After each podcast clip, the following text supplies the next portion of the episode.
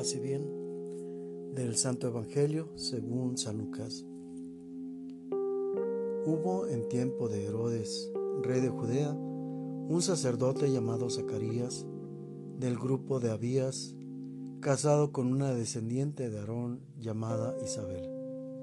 Ambos eran justos a los ojos de Dios, pues vivían irreprochablemente, cumpliendo los mandatos y disposiciones del Señor. Pero no tenían hijos, porque Isabel era estéril y los dos de avanzada edad.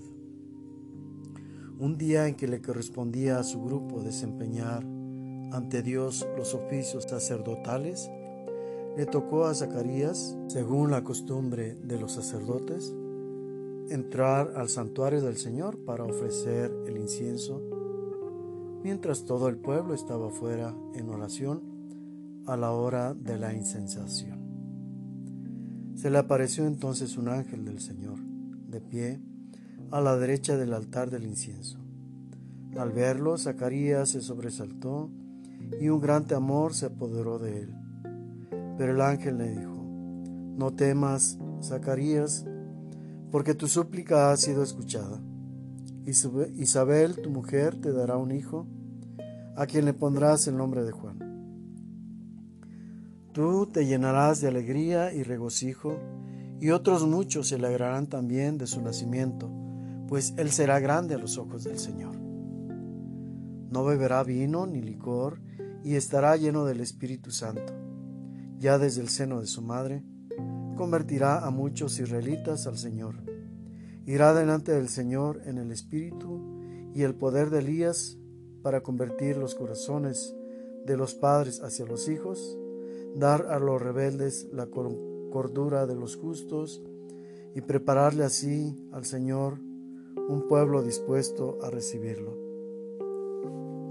Pero Zacarías replicó, ¿Cómo podré estar seguro de esto? Porque yo ya soy viejo y mi mujer también es de edad avanzada. El ángel le contestó, Yo soy Gabriel, el que asiste delante de Dios. He sido enviado para hablar contigo y darte esta buena noticia. Ahora tú quedarás mudo y no podrás hablar hasta el día en que todo esto suceda, por no haber creído en mis palabras que se cumplirán a su debido tiempo.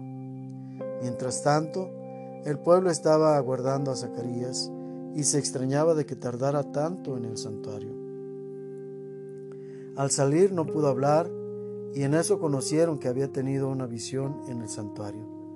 Entonces trató de hacerse entender por señas y permaneció mudo. Al terminar los días de su ministerio, volvió a su casa. Poco después concibió a Isabel, su mujer, y durante cinco meses no se dejó ver, pues decía, esto es obra del Señor. Por fin se dignó quitar el oprobio que pesaba sobre mí.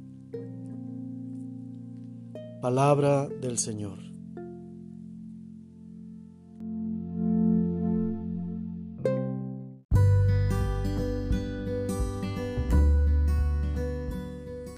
Ante este pasaje que acabamos de escuchar, podríamos llegar a pensar que Dios está actuando en contra de la libertad de Zacarías. Sin embargo, a principio de cuentas, la obra de Dios está sobre Juan, que ha de nacer. Y en segundo lugar, no es que Zacarías no quiera tener hijos lo han estado ansiando, si quiere que se haga lo que el Señor le está pidiendo. De lo que duda es de la manera. Por eso le dice a Gabriel, ¿cómo puedo yo estar seguro de esto? Puesto que la naturaleza y la edad, por la edad mejor dicho, y por las circunstancias de no haber podido tener hijos, pues era naturalmente imposible que así fuera.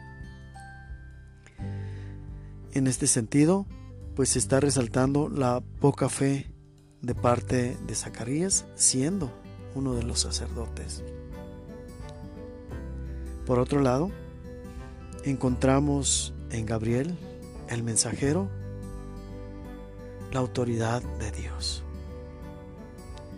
Dios No cabe duda, en esto no se nos ratifica que a aquel que envía le da no solamente la capacidad para cumplir su misión, sino también le da la potestad. Lo comprobamos en cuanto que el mismo Gabriel decidió por sí mismo esta situación en que quedó Zacarías como una manera no tanto de leccionarlo, sino de que pudiera asimilar lo que iba a pasar en él. No se escucha que haya consultado a Dios, lo cual nos deja la certeza de que Dios ya le había dado la potestad de hacer lo que, lo que él creyera necesario. Eso por una parte. Por otra parte, si verdaderamente estamos con Dios, vamos a pensar como Dios. Vamos a dejar que Dios obre a través de nosotros. Y en nuestros actos, nuestras disposiciones, nuestros pensamientos, se reflejará la manera de obrar de Dios.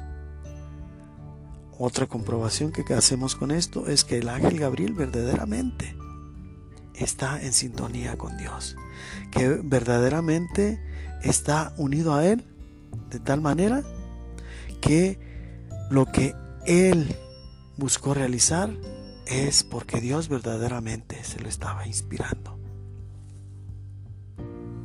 Es necesario en, en nuestra vida tener esta confianza que se nos pide a través de este relato. La confianza que le faltó a Zacarías, es decir, no tenemos ninguna razón para dudar de Dios por más que parezca imposible. Será imposible para nosotros, pero para Dios nada es imposible.